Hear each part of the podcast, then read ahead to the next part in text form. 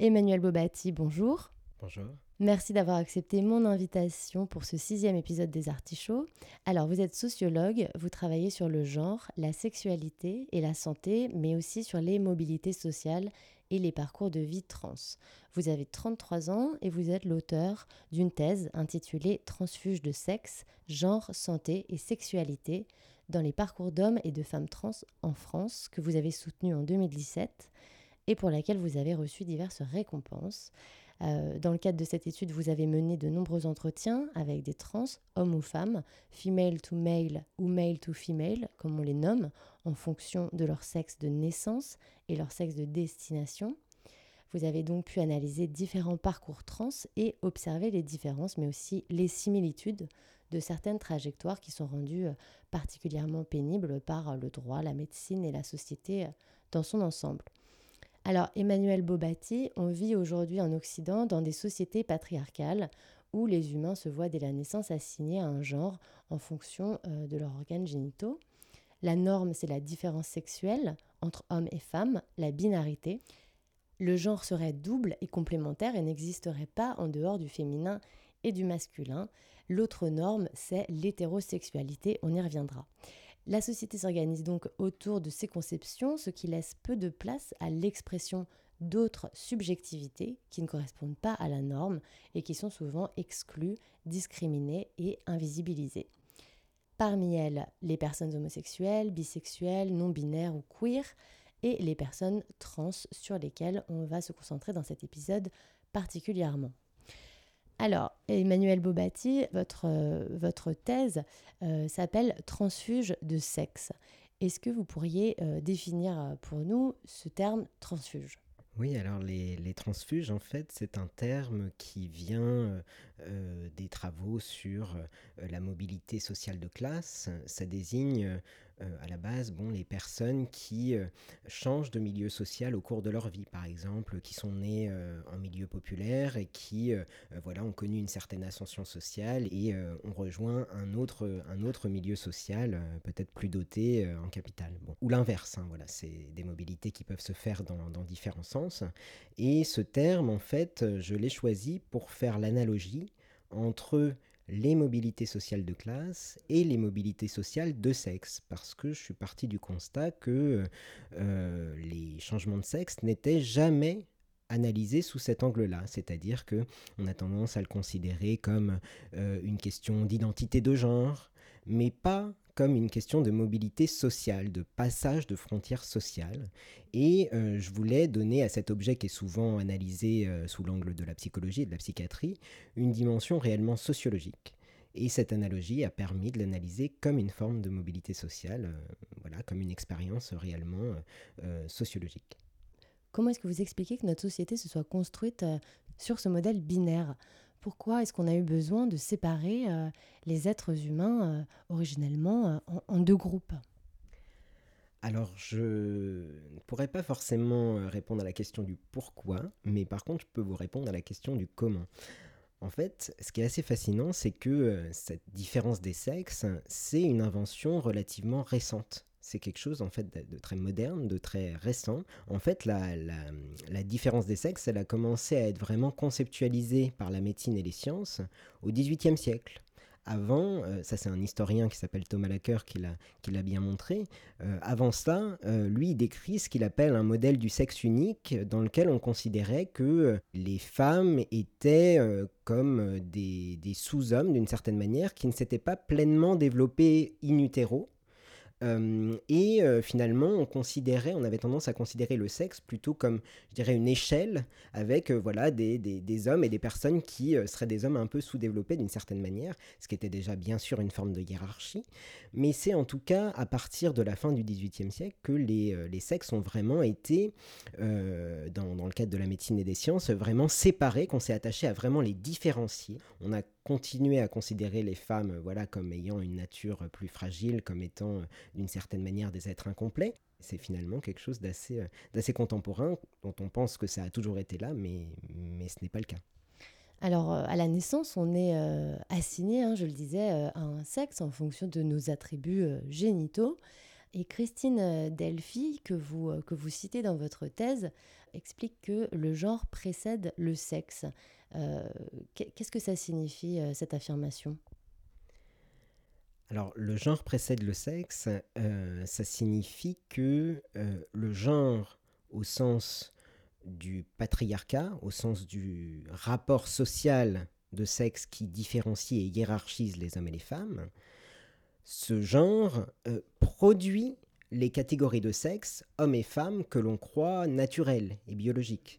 C'est-à-dire que on est homme ou femme que parce qu'on nous assigne à ces catégories pourquoi est-ce que c'est si important pour les gens de savoir le sexe de l'enfant euh, Voilà, de euh, pourquoi c'est si important ça? Eh bien, c'est parce que euh, le genre, ce rapport social qui organise la société et divise l'humanité en deux groupes, est euh, considéré comme voilà euh, quelque chose de tout à fait euh, fondamental. Voilà, on a tendance à penser que les organes génitaux, les chromosomes, c'est quelque chose qui différencie naturellement voilà deux et seulement deux groupes. Et en réalité, ce n'est ce n'est absolument pas le cas. pourquoi on se concentre sur telle partie du corps alors que voilà, on pourrait aussi différencier et on le fait d'ailleurs hein, de différencier selon d'autres critères. ce que veut dire Christine Delphi quand elle dit le genre précède le sexe, c'est euh, que voilà, euh, tout cela n'est pas naturel, tout cela vient d'un système structurel qui est le patriarcat. Donc en fait, on n'arrive pas à penser et à se penser en dehors de cette euh, dichotomie qui est construite socialement.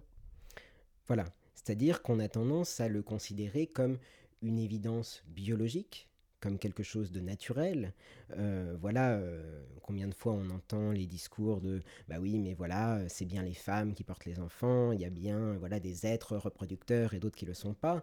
Tout le monde pense que c'est quelque chose de tout à fait naturel cette division de l'humanité en deux groupes, cette différence des sexes. Il n'en est rien.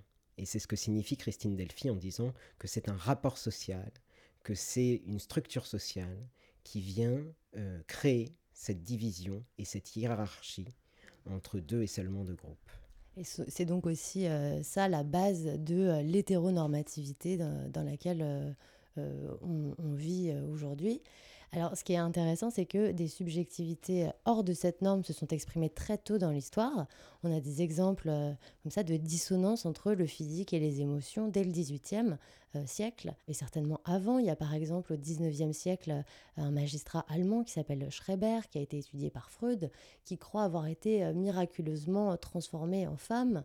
Il y a aussi l'histoire d'Abel Barbin, un individu intersexe assigné femme à la naissance et réassigné homme une vingtaine d'années plus tard.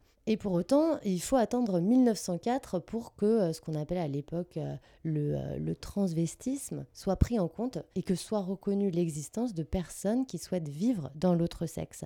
Alors, selon vous, pourquoi est-ce que ça a été si long et qu'est-ce qui a permis à cette époque ce début de reconnaissance partielle d'autres subjectivités?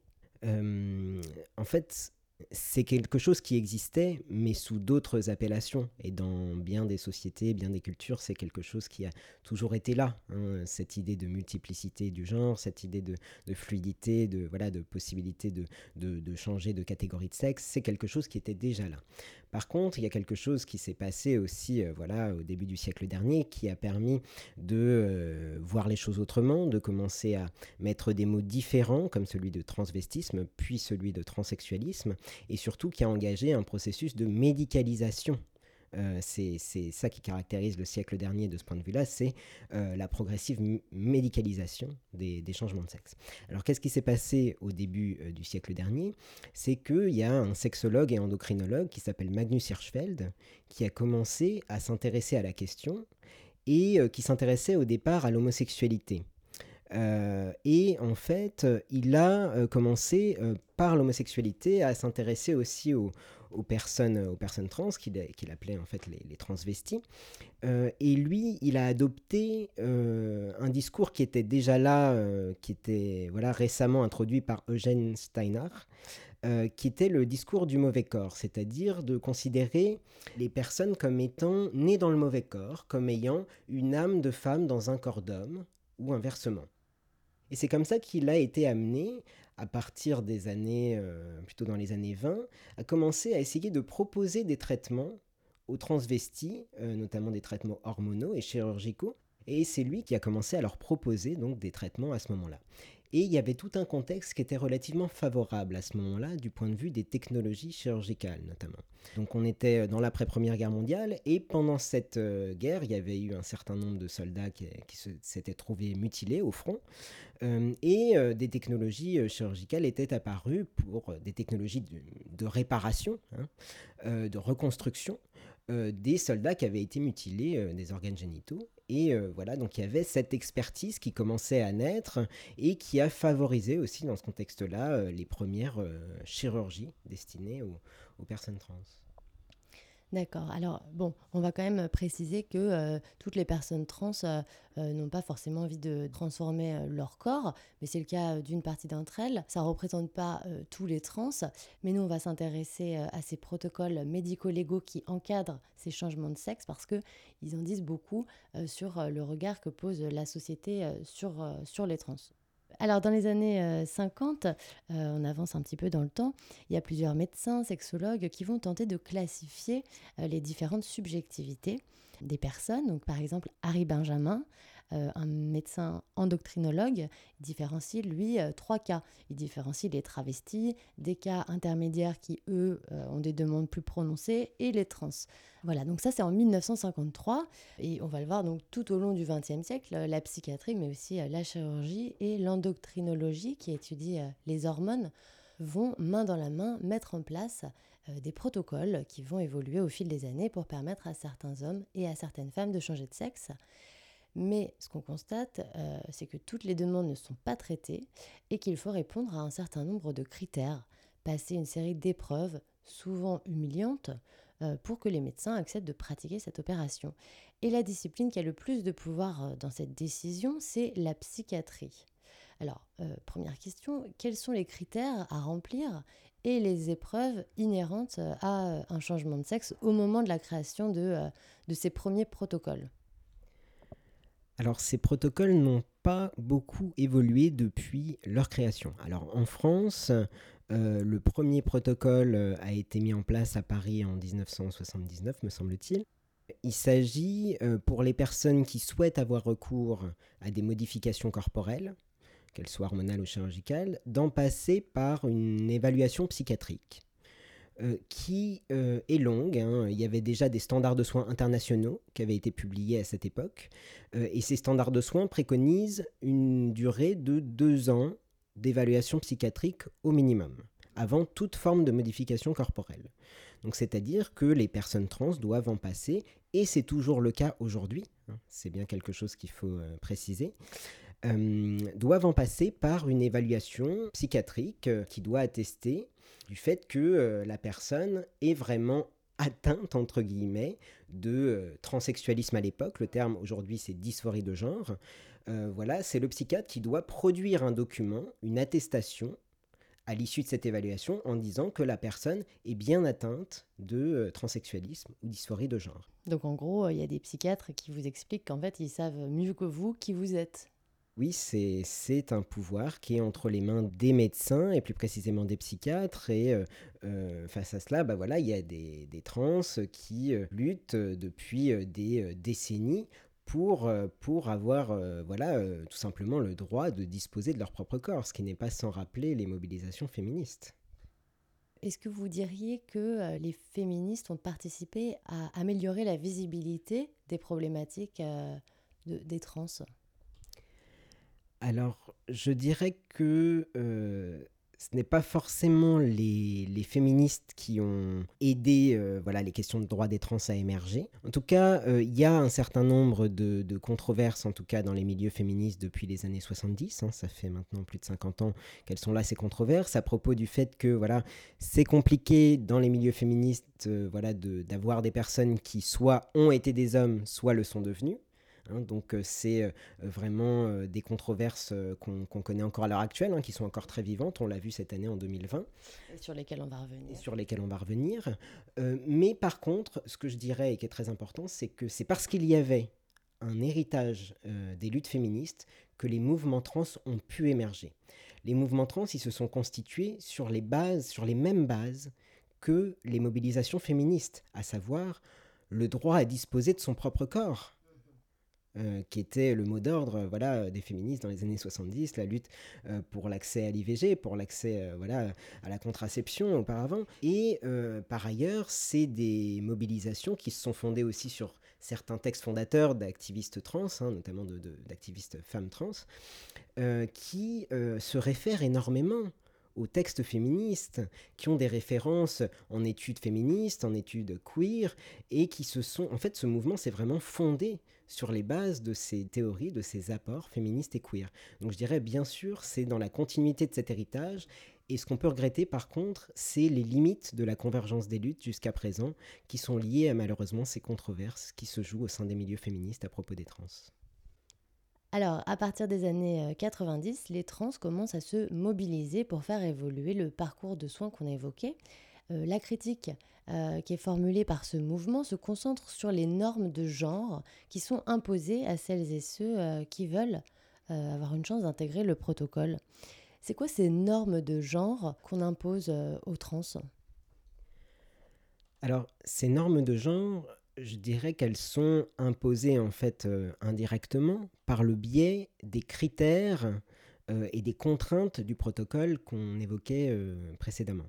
Qu'est-ce qui fait que le ou la psychiatre va considérer que une personne est bien l'homme ou la femme qu'elle ou il souhaite devenir Bon, c'est difficile de prouver qu'on est un homme ou qu'on est une femme, euh, sans avoir recours à certains stéréotypes de genre. Donc de fait, ces stéréotypes de genre sont indirectement imposés par le protocole, parce qu'il faut retracer son parcours, parler de sa vie, euh, jusque dans le domaine intime, et que le psychiatre se trouve convaincu qu'effectivement, euh, bah, la personne qu'il a en face de lui est bien un homme ou une femme.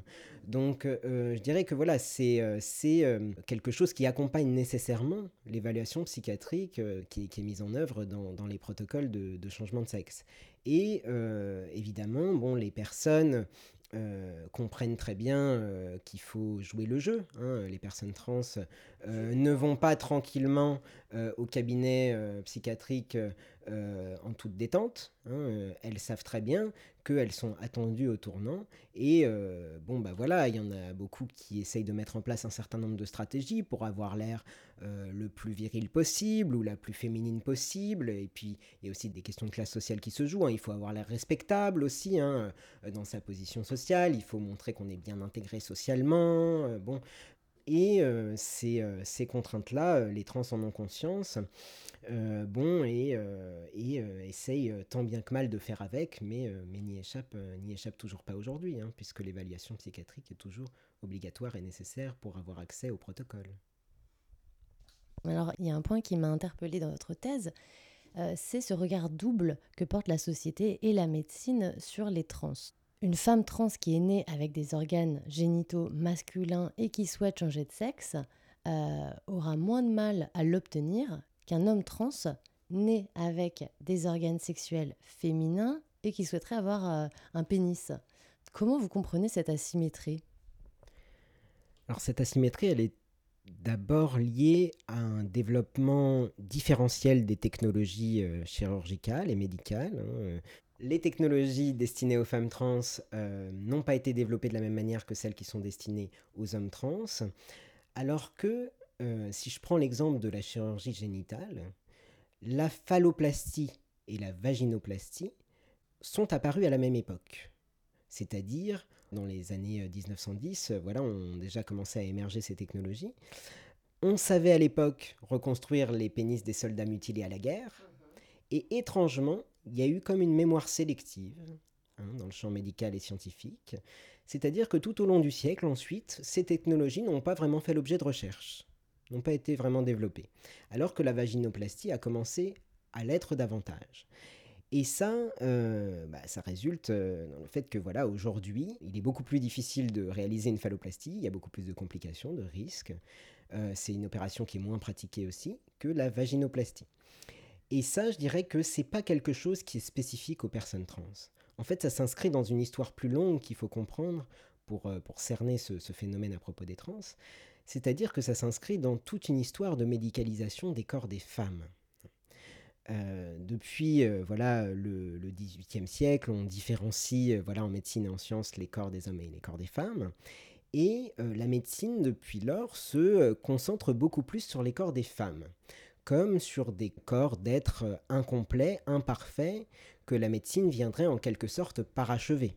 C'est-à-dire que dans tous les sens du terme, on admet que on ne naît pas femme, on le devient, socialement et physiquement, mais par contre, les corps des hommes, eux, doivent être naturellement capables, naturellement complets, naturellement fonctionnels. Tout ça pour dire que l'exemple des trans, en fait, il reflète toute cette histoire de médicalisation des corps des femmes avant tout. La médecine fabrique plus volontiers des femmes trans, comme elle intervient plus volontiers sur les corps des femmes en général. Et toute l'histoire de la gynécologie et de l'endocrinologie le prouve. Hein. C'est euh, le suivi gynécologique, c'est quelque chose qui n'a pas d'équivalent masculin. Euh, la contraception, c'est quelque chose qui s'est porté euh, d'un point de vue médical uniquement sur les femmes. C'est aux femmes que revient la charge de la contraception médicale. Et voilà, l'exemple des trans est encore un exemple supplémentaire de médicalisation des corps féminins, qui est aussi une forme de contrôle par ailleurs sur les corps des femmes. Et alors, ce qui est intéressant, c'est que l'accès au sexe masculin est refusé au female to male. Et par ailleurs, euh, l'abandon du sexe masculin est stigmatisé chez les femmes trans. Euh, vous expliquez dans votre thèse que si les femmes trans fascinent autant, c'est que leurs parcours euh, sont perçus comme des déclassements volontaires. Quitter, je vous cite, le sexe masculin est, aux yeux de beaucoup, une décision absurde. C'est quoi ce déclassement que vous évoquez? Alors moi j'emploie le terme de déclassement en référence euh, toujours à cette euh, histoire de parcours de transfuge. C'est-à-dire que quand on est transfuge de sexe, on peut connaître une ascension sociale, c'est le cas des hommes trans qui étaient des femmes et deviennent des hommes, euh, ou on peut connaître un déclassement, dans le cas des femmes trans, parce qu'elles étaient des hommes et qu'elles sont devenues des femmes. Et dans une société patriarcale, voilà, il y a peu de personnes qui comprennent euh, ce déclassement volontaire dans une société patriarcale. Pourquoi voudrait-on devenir une femme alors qu'on est un homme? C'est une décision qui paraît absurde aux yeux de beaucoup de gens. Euh, et c'est ce qui est à l'origine, je dirais, d'une certaine fascination collective pour les femmes trans.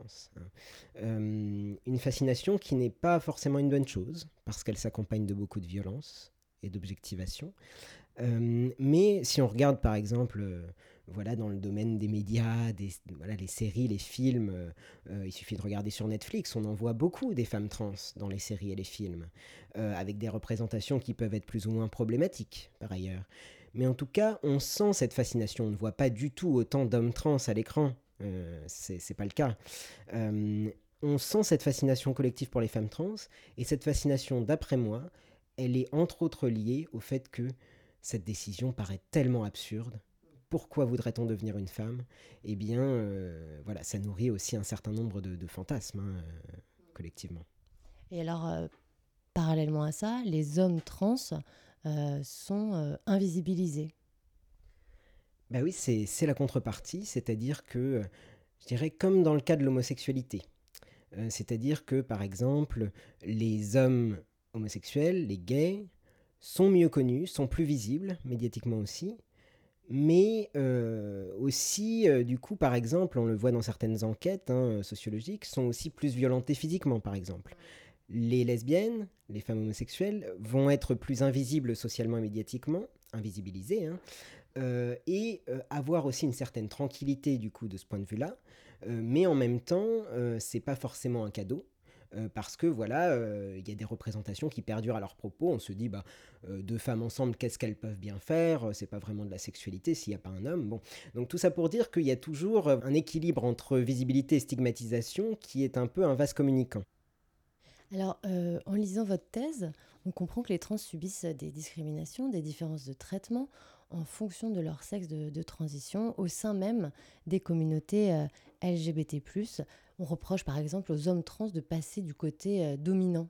Euh, qu'est-ce qu'on reproche aux femmes trans euh, et comment est-ce qu'on peut sortir de ces guerres internes qui rajoutent, j'imagine, de la difficulté à des parcours qui sont déjà complexes?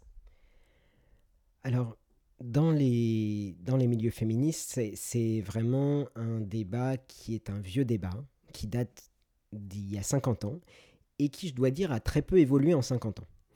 Euh, c'est-à-dire que euh, effectivement, il y a des féministes qui peuvent reprocher aux hommes trans d'être devenus des hommes hein, et du coup de n'être plus forcément les bienvenus dans les milieux féministes, et qui dans le même temps peuvent reprocher aux femmes trans d'avoir été des hommes même si elles sont devenues des femmes.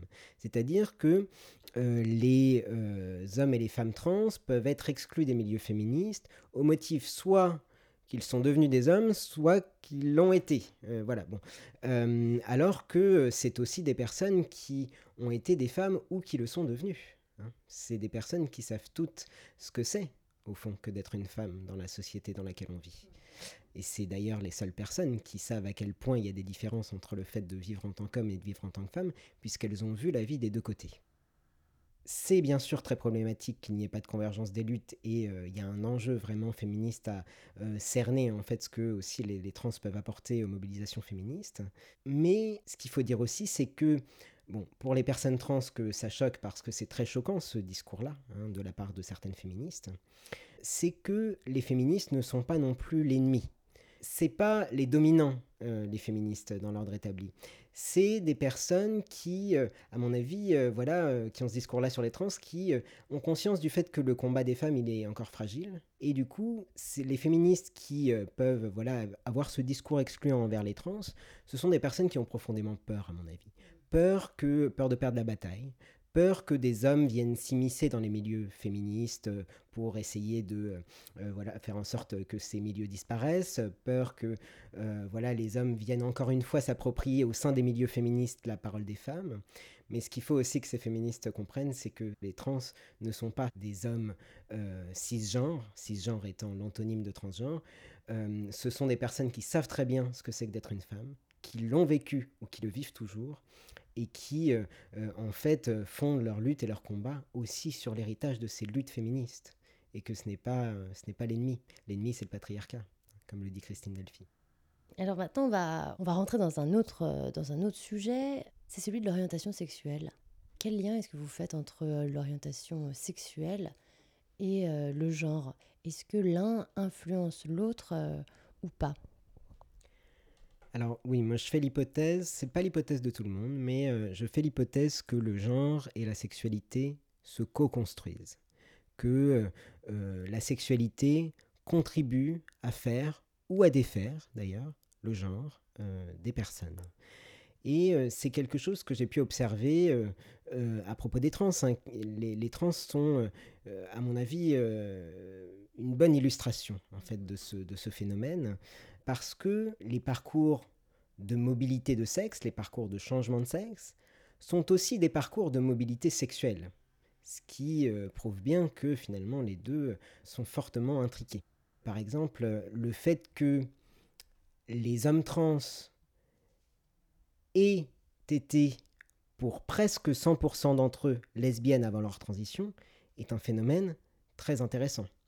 En fait, le fait d'avoir été euh, lesbiennes avant la transition était d'une certaine manière un premier pas pour eux vers l'affranchissement euh, de leur sexe d'origine, vers le fait de s'émanciper de la catégorie femme à laquelle ils avaient été assignés.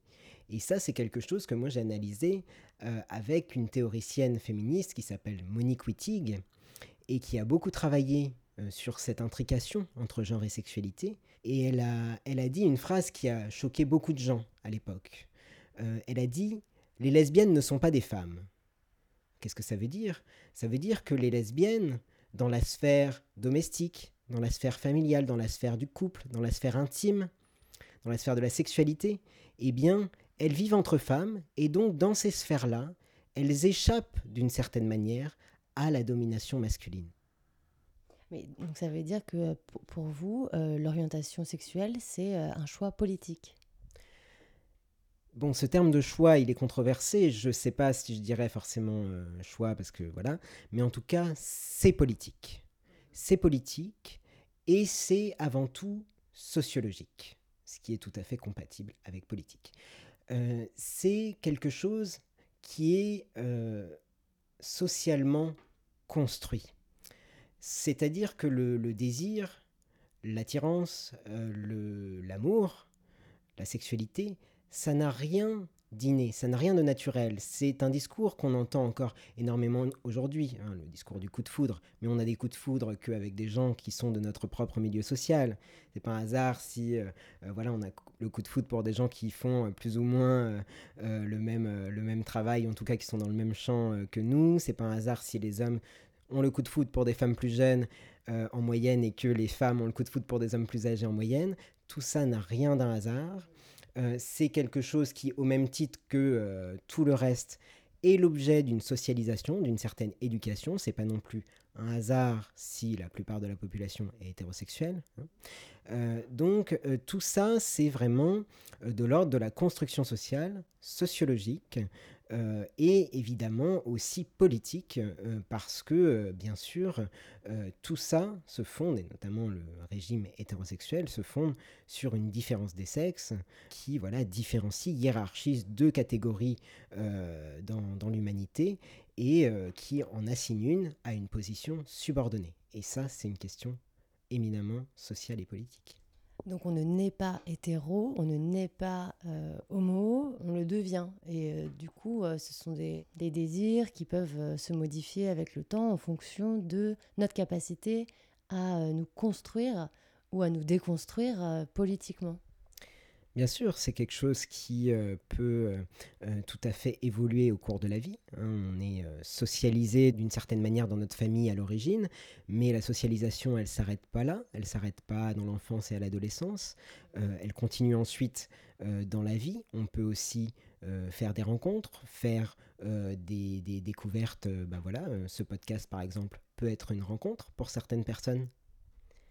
Est-ce que vous pensez que c'est contradictoire, d'une part, d'être dans des schémas traditionnels de couple et de revendiquer euh, une, indépendance euh, euh, vis-à-vis du, rôle féminin assigné socialement normalement?